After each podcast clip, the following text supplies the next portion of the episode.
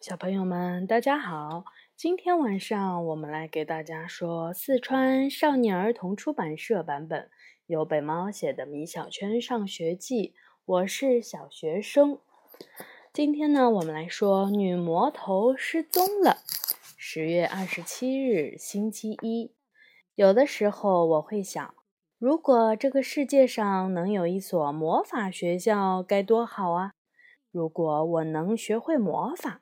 我就能把女魔头同桌变没了。她总喜欢跟我作对，总喜欢管我。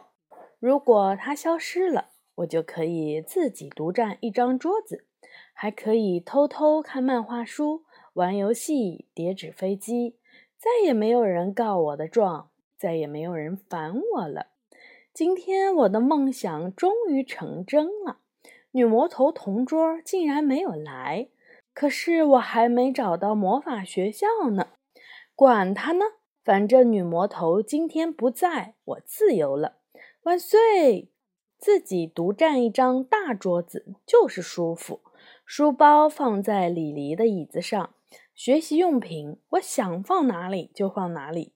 我的胳膊越线了也没有人管我，真好。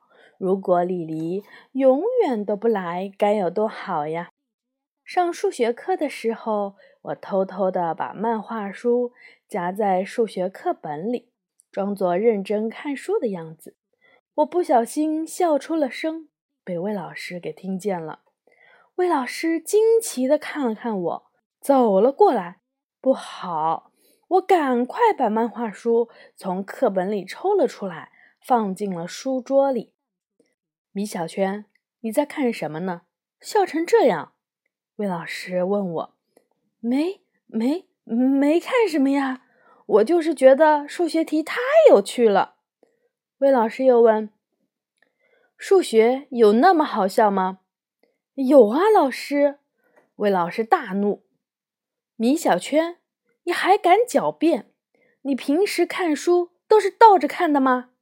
姜小牙在我的后排大喊：“哈哈，米小圈，你数学书拿到了！”啊！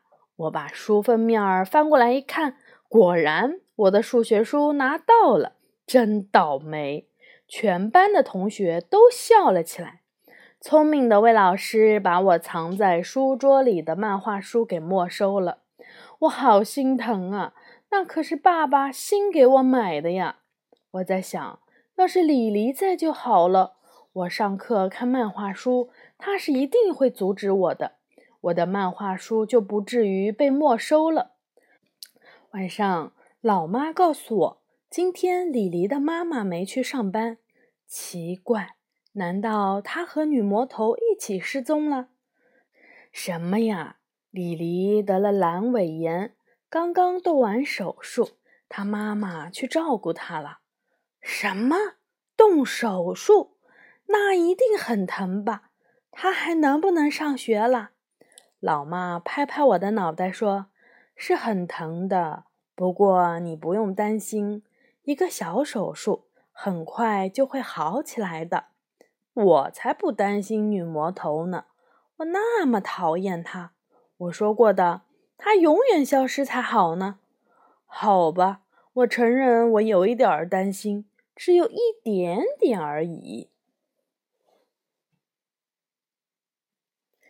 病房里的女魔头。十月二十八日，星期二，女魔头同桌果然动了手术。今天一大早，魏老师就向同学们宣布了这个并不好的消息。大家都很担心李黎，跟李黎关系最好的郝静趴在桌子上哭了起来。魏老师下午要去医院看望李黎。希望大家能写一些祝福的话给李黎。我举起手来，老师，我也要去。不行，下午你得在班里上课。魏老师直接拒绝了我的要求。老师，下午只有一堂美术课，就让我去吧。这个魏老师有些动摇了。我看了看郝静，想出了一个好办法。嗯嗯嗯，老师，就让我去吧。我的同桌平时对我最好了，我假装哭了起来。姜小牙特别的惊讶，对我说：“米小圈，李黎平时对你最不好了，你这是怎么了？”我小声告诉姜小牙：“去看望李黎，总比在教室里上美术课好呀。”对呀，我怎么没想到？说完，姜小牙也假装哭了起来，哭得比我和郝静伤心多了。最终，魏老师同意带我和姜小牙还有郝静一起去看望女魔头同桌。万岁！我们利用中午的时间给李黎做了一个大大的明信片，同学们都在上面留下了祝福的话。我留下的话是：“同桌，如果你想早点回来管我，就早点好起来吧。”姜小牙最逗，他留了一句英文：“Happy New Year。”“Happy New Year” 什么意思呀？